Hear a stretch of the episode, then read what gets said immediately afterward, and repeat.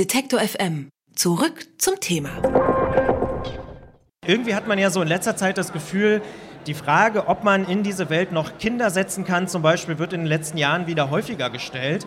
Heinz Helle wirft in seinem Roman Die Überwindung der Schwerkraft ganz ähnliche Fragen auf und beschäftigt sich mit der großen Frage, kann man vielleicht sagen, der menschlichen Existenz.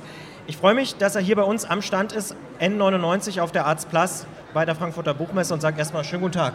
Guten Tag. Man könnte vielleicht sagen, die Hauptfigur Ihres neuen Buches ist ein deprimierter Kulturpessimist.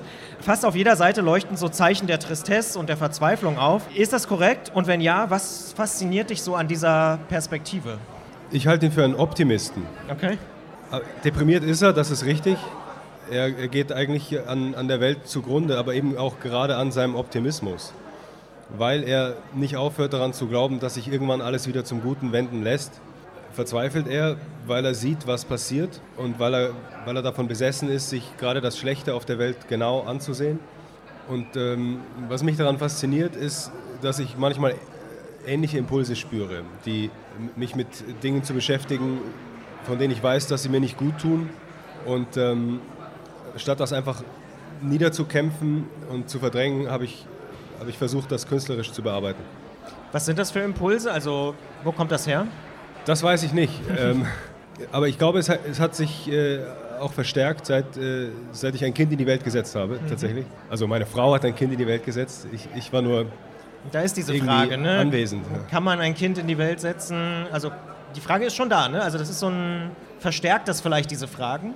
Ja, absolut. Ich habe früher auch schon äh, Dinge ähm, erschreckend gefunden auf der Welt natürlich, aber es ist mir leichter gefallen, äh, das, das auszublenden oder oder so, so eine gewisse Ironie zu entwickeln oder eine, eine Lakonie vielleicht auch. Und ich glaube, das sieht man auch in meinen ersten beiden Büchern, dass es da so eine größere Distanz gibt zu den Dingen und zur Welt und, und auch zu, zu negativen Gefühlen und Ängsten.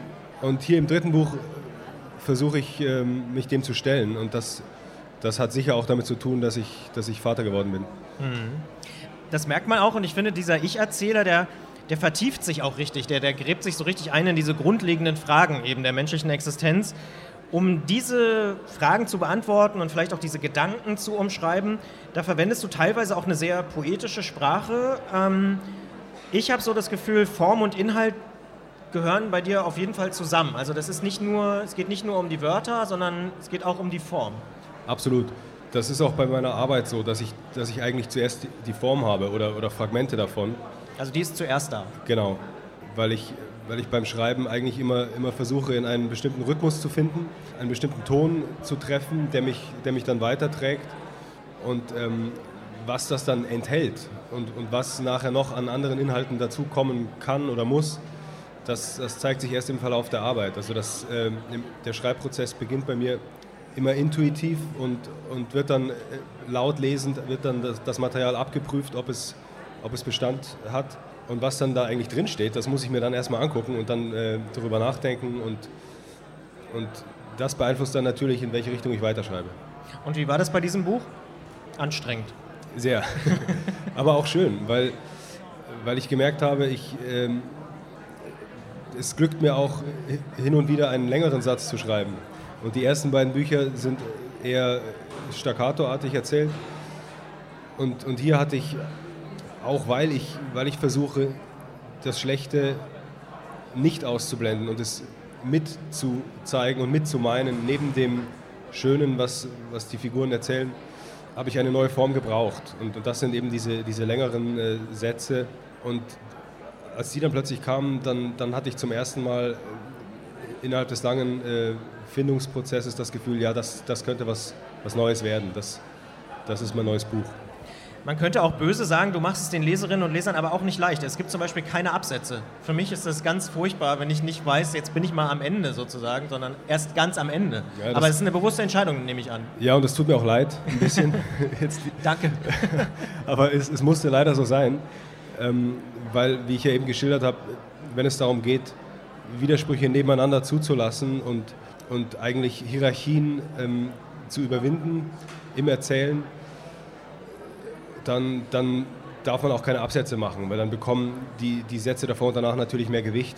Mhm. Und deswegen sieht das so aus, wie es jetzt aussieht. Aber du entschuldigst dich bei allen Lesern, dass es da so sein muss. Nur, nur jetzt bei dir, weil du gesagt ja, okay. hast, dass du es nicht so gerne hast. es gibt ja vielleicht auch welche, die das sehr gerne haben. Stimmt, kann ja sein. Ähm, jetzt geht es in dem Buch auch viel um Trauer und Wut und Gewalt und Krieg, das habe ich schon gesagt, viel negative Sachen, aber da ist eben auch so, Optimismus ist schon auch da. Ja, total. Also am stärksten wird es für mich deutlich, wenn der ältere Bruder, der ja alkoholkrank ist und schwer depressiv und dann wacht er nachts auf und steht am Fenster und schaut raus auf die Straße und sieht dann da die, die menschenverlassene Straße und sieht die Markierungen der, der Fahrbahn und dann wird ihm bewusst, was da alles dahinter steckt. Dass sich irgendwann mal Menschen hingesetzt haben und sich überlegt haben, okay, wie regeln wir jetzt das auf, auf der Straße, dass die Leute sich da nicht ständig totfahren.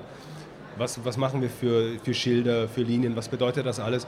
Also eigentlich eine, eine Art Schrift auf dem Boden, über den wir uns jeden Tag bewegen, in der wir, wenn wir wollen, erkennen können, dass, dass wir im Grunde mehr aufeinander Acht geben, als uns bewusst ist.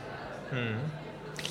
Jetzt geht es in dem Buch ja auch so ein bisschen um die Frage, wo unsere Wurzeln liegen, also wie wir über Dinge sprechen, die auch vergangen sind. Ähm, Gibt es denn aus deiner Sicht, gerade jetzt mit dieser intensiven Beschäftigung, auch gute und sinnvolle Wege mit, ich sage es jetzt mal ganz platt, Vergangenheit sich auseinanderzusetzen? Ich glaube, jede Auseinandersetzung damit ist sinnvoll. Ich, ich glaube, das einzig äh, Sinnlose ist, ist, sie zu vergessen. Und ähm, es ist natürlich belastend und das ist eine, eine, Frage des, wie bei allen Dingen, der Intensität, wie, wie viel man das betreiben will, wie, wie tief man da gehen will. Aber ich glaube, es gehört zum Menschsein dazu, nicht, nicht zu vergessen, wo wir alle herkommen. Ganz im Sinne von Take That, never forget where you're coming from. Ganz genau, das, das wollte ich eigentlich als Motto voransetzen, aber Das Buch Die Überwindung der Schwerkraft von Heinz Helle ist bei Surkamp erschienen, kostet 20 Euro. Ich sage vielen Dank für das Gespräch und für die intensive Auseinandersetzung mit dem Thema. Ich danke dir. Detektor FM gibt es übrigens auch als Radio für den ganzen Tag. Wir machen mutiges und unaufgeregtes Radio im Netz. Denn Radio kann mehr sein als Hits, Hits, Hits. Mehr Infos gibt's auf Detektor FM.